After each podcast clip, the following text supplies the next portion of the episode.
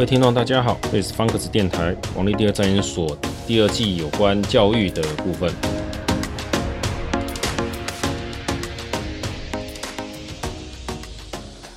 这一篇哈，连续讲了两篇升学，所以我们第三篇要讲的，嗯，还是升学。那么升学啊，要讲什么？我就不提所谓的叫做考招制度这一些东西。因为这个其实讲下去，我觉得很烦，而且大部分也听不下去啦。因为我看过太多家长，他们其实就是平常也没有在关心，常常是自己小孩遇到才觉得说，哎，怎么现在才改成这个样子，我都不知道。然后现在大部分的家长，像我们是联考世代的嘛，现在我已经开始看到就是叫学测或者机测的世代的家长出现了，不过这个很少见，因为通常。会这么年轻的家长，他们小孩大概也还没到考大学的年度，所以我是觉得就是，嗯，考招制度其实我这边再提一下，算是我已经不讲了，还是跟各位提一下，考招制度严格来讲没有什么太大的变化跟根本上的改变，嗯，一定有人反对嘛，说啊明是明摆在那边嘛，修了几级分啊，怎么差在这边？哎，我坦白说啦。今天我们鉴别度，我不管我的分数怎么分，我分成只有比如说四十五级分，或分六十级分，还是像我们以前联考哦，总分七百分哦，这样子去分下去，你总会分个高下嘛。那现在不分个高下的情况下，你怎么去叫做筛选？这个有时候我们要去仔细想想，就是说我们筛选的目的是什么？为什么你觉得分数到了就应该要去念？凭什么？这个是一种很根本的心态，但我发现很多人没有意识到他在讲这件事情。他们常常讲都是啊，学生这么努力的，没有考到他要的学校啊，怎样怎样那样那样的，好可怜啊。家长也说啊，什么多元入学是多钱入学啊，就要怎样怎样那样那样。我个人是觉得这其实蛮奇怪的。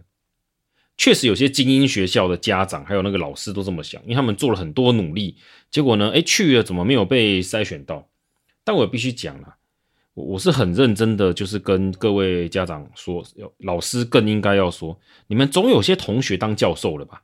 不然回去问一问你们的指导教授，多问几个好不好？如果是中学老师，麻烦你们没事请认识的教授到学校来演讲一下，说你们到底收怎样的学生？你们面试的时候看的基准是什么？什么都不做，就在那边一直狂猜、狂猜、猜说啊，这个教授要看这个，要看那一个资料里面有那个跟这个。我听完都觉得说，你真的确定是这样子吗？就像我前两集讲的嘛，你来我们物理系，结果你准备了厚厚一本的那个学习历程，里面还有一大堆什么奖品、奖状、参加记录，都是什么音乐、美术比赛的，我看了也傻眼啊！你一定要知道是干嘛？你应该去考艺术大学才对啊，考物理系干什么？是想证明什么吗？艺术的能力跟你的物理有直接的关联吗？好，那请你面试说给大家听听看。完全搭不上边的东西，就拜托不要去做了。有时候只是家长自己想象而已。学习历程是一种要你去把你真正的自己表现出来的。我明白讲了，我认识的教授是说得很清楚，他们要看这些东西的理由，只不过是因为我想知道你真的有没有热情嘛。因为对教授来讲。挑到我热情的学生，远远比分数好的要重要。这其实我在研究所就遇过这种现象不止一次。单单只是要成绩的，他如果只是想要把东西做出来毕业，好去台积电上班的那一种哦，像以前在中研院我遇过一些，他们基本上没有什么热情去完成这些实验。我更可以这样讲，就是当我实验做一些东西出来之后，他们没有那个兴趣跟兴致去了解里面的内涵。说说而已，根本不在意。他们的在意很像只是一种，因为我来念了，所以我以后就得要学习这些技能的那种的想法，欠缺一种热情，那个追根究底的精神是会有一点点落差的。那有热情的学生不会这样子，他们会去很执着追求。诶，这个东西真的是这样子吗？教授不会看不出来哦。所以其实教授挑学生这件事情，其实请各位好好想想看，教授怎么挑学生？我希望大家去想一下。第二个，我觉得是家长还是要想一下，学生到底是适合什么。我遇过一些学生是，他真的没有什么叫做，哎，念大学的能力啦。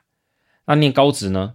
我这边也稍微提一下，就是说，现在我们每次讲到考招制度升大学干嘛，我总是看到前五趴十趴的那种的家长在讲，哦，学生在讲，学生家长。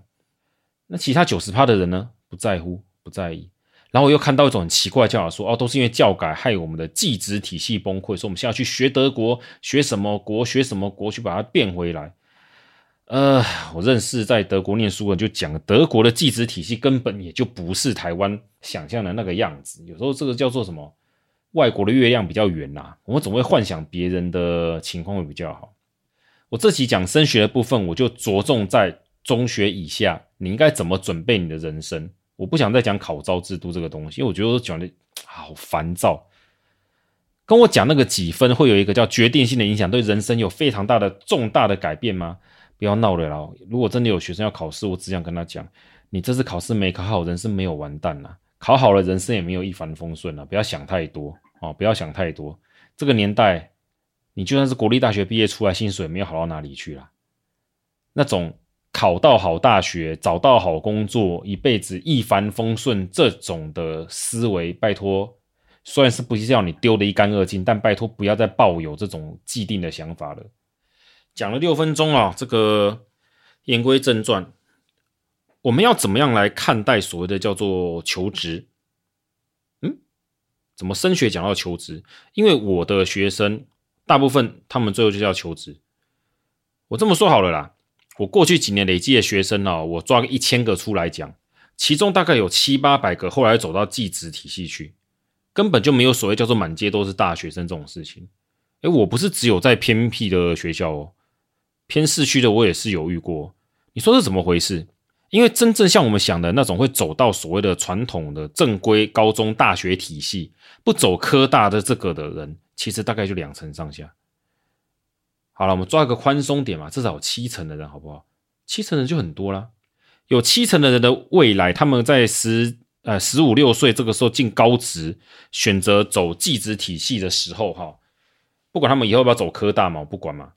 他们的人生就是未来，我就是要去求职找工作，我没有想要做学术研究，并不想要去考个研究所之后啊，去做个什么伟大的，有没有没有没有没有，我只想个找好工作而已。对这些学生来讲。他们更在意的事情是我做这个东西需要什么，我走哪条路不会走冤枉路之类的。而在这边呢，其实我是很建议啦，不过我觉得应该不会公布这个数字，就是每一间学校其实辅导室有好好做，都会去追踪毕业生的一些的算是成就。其实教育部也有这个资料，就看他们要不要讲。例如像前些年最多人念的技职体系是哪一些？大概就是食品嘛相关的。哦，餐饮科，还有像美容美发、观光、餐旅，你把它想成就是大概都属于叫做不大需要读书的科目就可以做的，动手的哦，动手那一种。那为什么这么样是这样子的？就大部分都不喜欢读书嘛，就这么简单嘛。那请问一下，你去念这些科系，也不是科系，对不起，你去念的像是这种非常具有生活化，立刻就要去找工作的叫做学科，你未来在哪里？很多人可能不知道哦，就我自己非正式的统计，我那个几千个学生的名单里面，哈，念餐饮科的，未来还留在餐饮，就真的还在那边做，好吧，就是餐饮业啦，不管是当厨师啊，是中师，是什么事不管了哈，没有一成呢。做美容美发的会留在，就是说过了三年之后还在美容美发业的，大概也一成。换句话说，这个叫做 阵亡率非常的高。他们大部分现在都去哪里了？就工厂做工啊，就我们一般的制造业或者小公司做行政业务那一种的，大部分都没有留在哦，都没有留在我们讲的这个叫做什么？诶，餐饮跟美美容美发这些的科诶行业里面，绝大部分都没有。反倒是一开始就像什么机械机工、电子电机，但他们本来就是要这样做嘛，他们去业界反而很直接，就是一路就做下去。更没有这个烦恼。不过当然了，你高职想念个电子电机相关的科系，你国中理化拜托至少电学好一点吧。这个 我就不想多说。很多老师应该听了也是头很大哦，程度不好还去念这点糟糕。我觉得现在比较好，就是像我们还有资讯跟生活这个，至少让学生可以大概了解一下哦，原来念资讯写程式大概是长怎样子。像现在科技课还有那个生活科技动手做，还会焊接东西，还有那个叫做切什么木头嘛，哦，呃，木工、金工没有啦，金工在国中现在不会碰。我就觉得学生很不错，他们就会有人真的就是手很巧，啊，有人就真的不行，啊，真的不行的，我就我有建议过这些人，就是说，哎，你手真的不行哎，一点都不巧哎，哎，但成绩又不错呢，那怎么办？拜托，如果这样子就去念高中嘛，好，理科嘛，你就不要走叫做什么工的路线了，真的不行嘛。我是想跟各位家长提，就是说，其实绝大部分的同学，他们真的脑袋不足以堪负我们所谓叫做研究这条路。你如果去念了高中，走大学，一路上去念研究所，结果你最后你出来的结果，你不是走学术路线，就是说跑去科技业。那说真的，你念那么多意义没有那么的大。当然，我不否认啊，台湾现在科技很强大，是有这么强的人，但这个投资报酬率其实不划算。所以你如果是基于自己喜欢，我就超爱物理、化学、生物这种基本学科，哎、啊，我后来念一念之后，我还是去科技业上班，哦，不管是做什么工程师都好。我觉得很满足，OK，我觉得可以。但如果家长们想的不是这样，是一种就业的思维，那其实不需要，真的科大就很够了。反正出去 就是三万块、两万多起跳嘛，慢慢熬嘛，熬到有没有好一点，经济好一点，年终多一点，有没有加薪，其实都这样啊。不要老拿台积电当标准啊，因为台积电就算是我好了，我当年也没有想去嘛，因为我当年诶肝不好。我就想说，我去爆肝，大概就就是那个叫做什么过劳死的案例了。所以后来是我是去做其他的，呃，不是台积电，我是去其他的业界去做，学到很多。所以我现在在学校，我都会跟学生讲很多当初在业界到处跑跑业务那种各行各业看到一些的例子，学生其实很有兴趣。我想跟老师讲，就是。学生其实对这些很有兴趣，他们非常有兴趣知道各行各业想干嘛，实际的状况哦，是实际的状况，不是那个你上网去看一看啊，查一查就就好了。因为我我大概也知道，因为我看过其他老师上课讲各行各业，我听了心，你知道吗？就是尴尬并发，就是这位老师他其实并没有在外面工作过，他是很认很认真的上网去找各种资料来讲，但是讲不到那个点。这很像说啊，讲给国中高中生听，中学生 OK 啦，他们可以听得听得津津有味啊。可是我在旁边听，就觉得嗯，嗯，好怪哟，全身浑身不对劲。因为哈，各行各业都有好的跟坏的，学生不是笨蛋。如果我们一直都跟他讲好的，不讲坏的，那学生久而久之心态就会倾向于比较叫做好想好逸恶劳也不对，就是他们会比较想要找轻松的做。大部分的学生其实在国中阶段到高中都没有想法。他们就只是想找个轻松的去做而已。我有学生他们的目标是念护理，就是那个护理科。哦，这种学生也蛮多的。当然了，后来能够留在诊所啊、医院当护士的比例没有那么高。那他们为什么要讲这样做？当然有很多理由嘛。不过大部分我所知道是大概觉得，嗯，就 薪水出入好，然后也不想，他们也不想去做那个叫做。我们说餐饮美容那一种，就是第一线接触客人的服务业这种工作，所以我讲这么多，到现在各位可以发现，说我其实没有跟你讲这个叫做升学的路是怎么样。我很想在什么这样辅导室的辅导老师在跟你谈事情嘛？哎，我是真的这么认为啊。大家好好想想，就是我们到底希望小孩做什么？小孩又希望做什么？他是真的想去这样做，还是只是单纯我讨厌读书，讨厌干嘛？我只想耍废，找个最轻松的做。那有的是能够吃苦。因为你知道餐饮业其实真的很累。如果是像那个美容美发科那个那种出来的，我我有学生就在家里的美那个美发院工作嘛，那个也是很辛苦，站一天有客人没客人都有他的辛苦。那、有没有那种去一般公司要上班的？也有，那也很辛苦，没有什么叫不辛苦的哦，大家都在辛苦的过日子。但是有人就是不喜欢在那种就是所谓呃像有在讲一次就像餐饮业那种油烟前面这样做，他就是想做办公室那一种。简单的小工作就好啊，这种人就比较倾向去走向商科，好这类的，不见得数学好哦。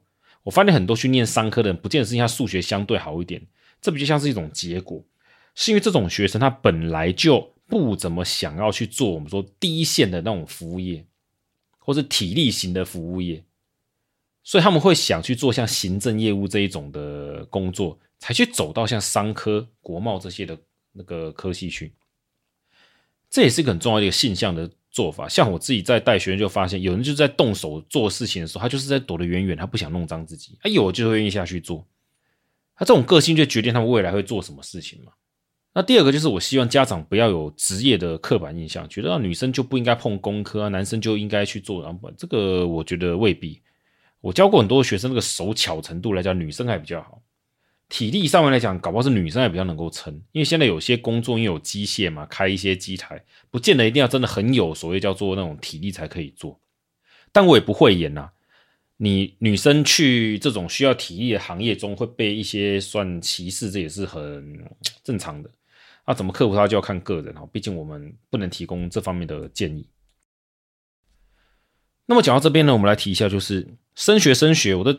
升学第三篇哦，到底要讲什么东西？我其实讲了前面的概念，是想让各位家长了解到，就是说升学的根本还是在你想要做什么。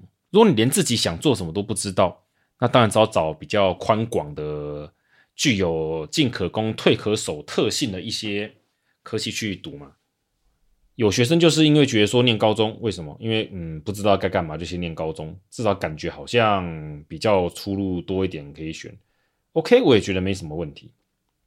但是我为了几个分数，在选大学的阶段上，就会争的你死我活，就会像我第二篇讲的一样。其实我是觉得大可不必。你真的有好好的挑选你的性向，我就是想念这个什么理科，我就想念工科，我要念医科，我要念什么科，我要念商，我要念法，念什么都可以。照理来说，你应该不会有遇到像这个什么每次学测出来之后一定会有结果，就是啊，什么差几分都没有上，这一点都不公平，应该是不会的。因为我觉得人要自己去思考一下。你如果真的很想念这一科，你就算算分数嘛。你不要挑一个你刚刚好可以进去历，就是看历年那个资料刚好进去跟大家抢的嘛。你往下找一件不就得了？搞不好听了我讲这之后，下一年大家都往下挑一间，就都撞在一起。呃，这个几率应该不大，不过大家就参考一下。我是觉得还好啦，因为大部分的人都会想拼拼看。那我会建议说，如果你真的很爱这一科科目。你也真的去查过各个校系的主要的那个叫什么方向？那么我觉得就选下去吧，往下选，或是你分数，呃，这样讲，你就挑你家里附近那间大学，然后你分数算比他高没关系，就念就近，反而也好。这个年代好省房租也是不错的。为什么呢？因为大部分的大学一般来讲都是一般科目。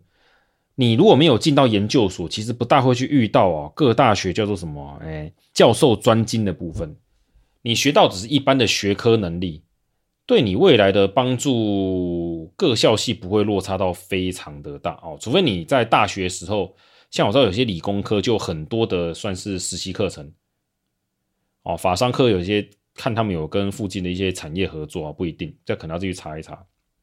所以，如果只选大学的话，我觉得家长是大可不用那么的担忧这一点了。那当然，选高中，我就觉得更不用讲了。因为 我我觉得先讲一下高中，就升高中好了。很多升高中的时候，家长都觉得说这个学校很难选，干嘛？我是觉得那个是因为在在北北基的立场来看，因为北北基的学校够多，所以呢常常会差一间学校，哎，可能就落差到还蛮远的地方去。可是如果像桃园新竹以南哦，那个学校没有那么多的地方，你会发现。你的分数出来大概在哪里是哪里，上下多都有一个蛮大的叫做什么间距在那，不会有什么叫做哎，我差一分刚刚好就到这边，我没有考上，好可惜，几率不大啦，除非你就是在线上那个人，那这个就是你的选选择的策略了。所以这种烦恼我是认为向来是不需要，你就是准备好你自己的功课，该读的书要读，然后该念的要念，该准备要准备，考到哪就是哪里。不要整天觉得什么考招制度啊，这个伤害你很大。高中不用讲，大学我觉得更是这样。我觉得很困惑的就是，为什么他们都觉得要照你的分数来分发？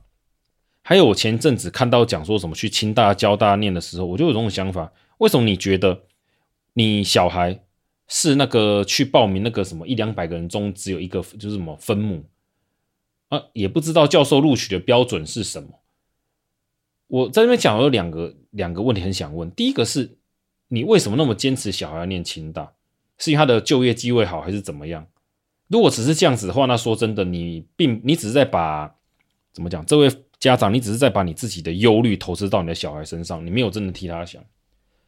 因为以清大来说好了哈，如果你没有非常的在意他一定要住在家里附近，然后例如你家就在清大新竹那边，说这，你能报清大的分数拿去报中央？不会差到哪里去呢？应该几率就很大了。那为什么不去？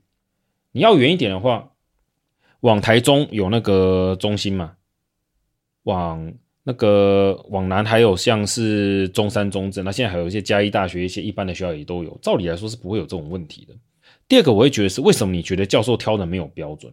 当然有标准啊，这个标准是你平常去了解的。为什么你会？为什么你们会觉得教授们应该要告诉大家，他们用什么标准让你好去准备一下？教授通常不想看准备，因为他们想看你真正的你是喜欢还是不喜欢这个科。你是真的想来念，还是被爸妈逼着来念？拜托大家很清楚啦，不要以为骗得过。我看过太多学生都以为可以骗过教授了，哎，我都觉得你连我都骗不过去，去骗我那些同学干什么？不要傻了好不好？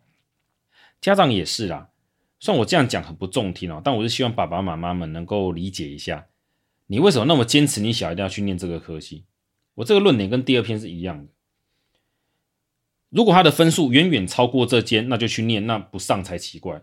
因为如果分数落差太大，教授没有什么好挑的，就是挑你。你如果因为你满级分就坚持填台大，那你一定跟落到跟一大堆跟你一样满级分的人去接受二阶段或是接受面试嘛，这就会进入所谓叫做不确定的、不确定性很高的地方。如果今天你去了某间好了，我们不要讲到什么台清教，去一间还 OK 的学校。你的积分跟大家都差不多、哦，甚至更高。结果出来你落选了，你会愤恨不平，我还可以理解一点。但就我的了解来讲，这种人非常的少。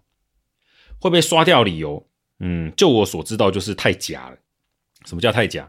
你的整个历程啊，就是以前呢，就是所谓的叫书审的过程，他们有时候翻翻问问题，发现这个太假先了，从头到尾都是假的，没有一个符合我们科系要的特点。你只是分数到了就来念了，他们其实教授的立场是很不想要录取你。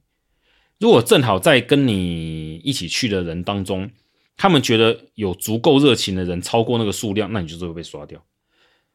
所以你说这教授怎么判断热情？那这就回到一个教育最基本的概念：为什么你觉得教授不能挑学生？为什么你觉得大学不能挑学生？是应该像国高中一样，分数到了就该让我小孩去念？为什么你觉得这是公平的？你不觉得你如果并不喜欢念这一个，你只是把它当成一个，例如像理工科，我去念了一个什么台金交的电子电机啊，什么物理什么化学科系，未来可以去电子业哦，赚当科技新贵赚钱赚饱饱，好爽。这个东西就只是满足你的就业啊，会不会你真的挡到了想要念这个科有热情人的路？我知道很多人讲到这边会不爽，为什么热情？呃，我们联考年代。很我知道人很少，我上次有讲过，我好像只填了十个八个科系的物理系嘛，所以我根本不会觉得我录取，我会有那个叫做落榜。可是很多同学担心的要命，因为他们填了一大堆，然后他们整一直紧张啊，我不想要这个科系，我想要那一个。可是呢，可是呢，我都填了，万一上了怎么办？啊，我就问他啊，你不喜欢的科系你干嘛填啊？因为差一分呢，总要有个保险嘛。各位啊，如果你是跟我差不多年纪这种四十几这种同学的，你这种家长，我真的会觉得这其实是很不好的 的怎么讲？不好的思维，很不好的想法。我们那个年代不应该再把我们的这种错误的、过时的想法再继续留给小孩了。因为你就不喜欢，你去念它干嘛？像我在物理系，我记得大一进去的时候，我很开心，然后我看到好几个同学难过的要命，进去第二天就说。我反正要转学考啊，我反正要休学，我没有差，我已经去办了。嗯，我们有问他，那你干嘛进来报道？男生还有个理由啦，就是当兵啦，这应该有人知道。女生我就不懂了，你就说我要离开了，那你来报道干嘛？直接就不要来啦，不就得了？我也不懂，我这很久的事情了。现在我只是希望哈，我你看我第三集讲的好像就是一副嗯不清不楚的，其实就是因为清楚，我前面两个已经讲了。第三个就是一种，第三集我想讲就是一种表达一种概念给各位家长还有师长们听，就是他如果真的不适合就不要，他不喜欢就不要，硬逼着念不会有什么好结果的。可是这个性向的探索，我们讲了几十年，我们真的有让去探索吗？为什么每年还是有那么多的家长在那边认为差一分没有考到那间学校很痛苦很难过？哦，是考招制度的不公平。但反过来我要问了，为什么我们以前联考制度就是公平的？我也真的完全不懂。那只是学科的公平啊。或许我自己像我念物理系，我是抱持着热情的去念的。我写题目写得很开心，因为拼命写。我做研究才算蛮开心，常常熬夜去做实验。但是，如果不是这样子的话，我会觉得你来念物理系是要干嘛？求职吗？呃，或许啦。我后来遇到很多学弟，还有一些听老师讲，后来很多学啊，只是想找工作，他们就啊随便啊。你如果只想找工作，就随便练练出去，反正你也不想留在我们的物理业那个物理界里面，就算了。我也不否认。但这样子的话，我们大学不就变成是叫做求叫做什么职业训练所了吗？各位真的认为大学只是个职业训练所吗？如果是的话，那好啊，那我们就把大学的目的修修嘛，就把它当做职业延长教育不就得了？显然好像不是每个人都这样认同吧？应该说大部分都反对，对不对？好，所以我说哈，这个就让各位去好好思考一下。不只是学生哦，我觉得更重要是家长，因为目前来讲，我教的学生大部分都没有想法，都是看爸爸妈妈。家里有产业、有工作可以继承的人，还算相对幸福。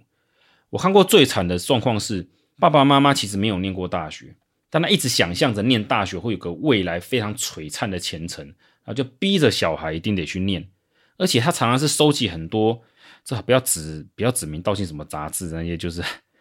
有名的亲子杂志啊，那种什么升学杂志，也不要去听什么听什么什么全教会全教么什么全国家长什么会这种的，我真的觉得一堆都是胡说八道。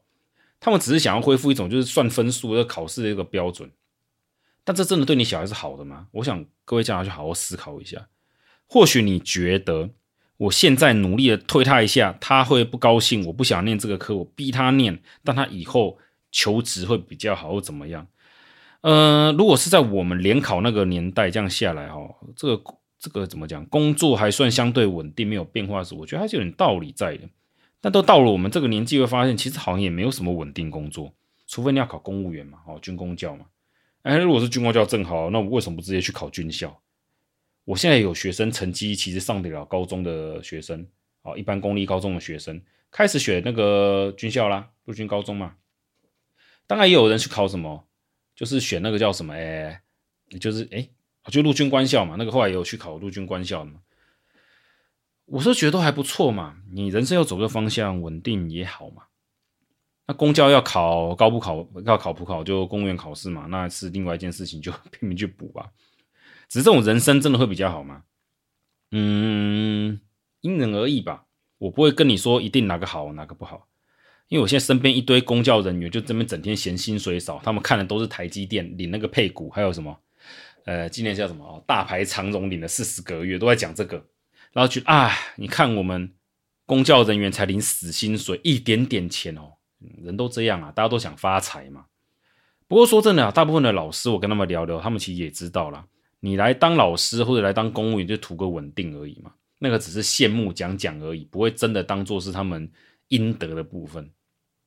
真的哦，这种人是越来越多的哦，所以我这集讲的很松散的理由，只是我真的是想表达，唉，早点让学生们去了解自己的性向、兴趣，其实真的很重要。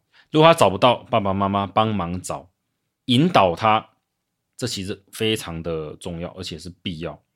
至于说这个考招制度，我不大想去理会是，其实这个太多人研究了，差那几分的影响有那么大吗？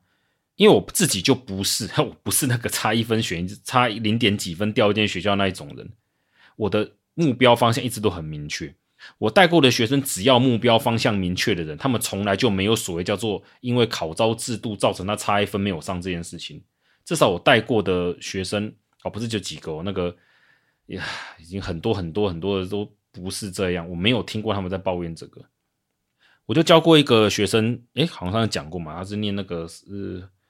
好像是物理治疗，他他其实就可以去念，我记得是可以念医念药一些医学药学系，还算不是很前段的。但他喜欢做这行嘛，就去念了，念得超开心的。我看他大学四年，脸书都开开心心的，他觉得做这个很好，对他自己很开心，可以帮助别人来去实习，实习的很开心。我不知道他真的工作之后会不会那么开心了哈，但是看起来他的笑容不是假的。那如果我们当初逼他说：“你可以念医学系就去念嘛，哦，就去报嘛。”他会这样子吗？他真的适合吗？我也不这么认为，因为他的手非常的不巧。他如果念了医医学系就要动手，那恐怕是害，不是救人，是害人哦。哦，当然是笑，当然是笑笑讲讲的，这是一种适性适合的问题。总之，这期就能跟大家聊聊这个东西哈。我希望让大家了解一下，嗯，这个升学哈，它不是只有升学。我觉得升学前面的各种的准备跟动作其实更加重要。目前的教改是强迫你去思考这些问题，所以家长觉得很痛苦。但是我至少我认识的老师，还有我认识的，好了，我认识的老师有在碰人，没有一个觉得是辛苦的。他们觉得就只是把过去本来就该做的事情，类似明文化，给他书写出来，然后强迫学生去做而已。虽然会觉得烦呐，但是也不至于说会嗯不适应。私立学校导师会有人在讲，因为那个只看成绩，当然就觉得这个很烦，要做很多很漂亮的。那个私立学校还有那个叫做招生升学需求啊，很多老师会帮学生弄一些好了 漂漂亮亮的东西，但是我也必须讲了。教授其实看这种东西，其实不见得看漂亮，太漂亮反而会讨厌，因为他们觉得太过仪式化，太过表面。大学老师大部分都希望找真诚一点的学生，有热情的，对这行真的有热情的。因为教授本来就是在这方面专业上有相当热情的人才会去当教授。哦，至少在现代来讲，大部分是这个样子。那在今天讲到这边，我们下一集来谈一点其他的东西。谢谢大家。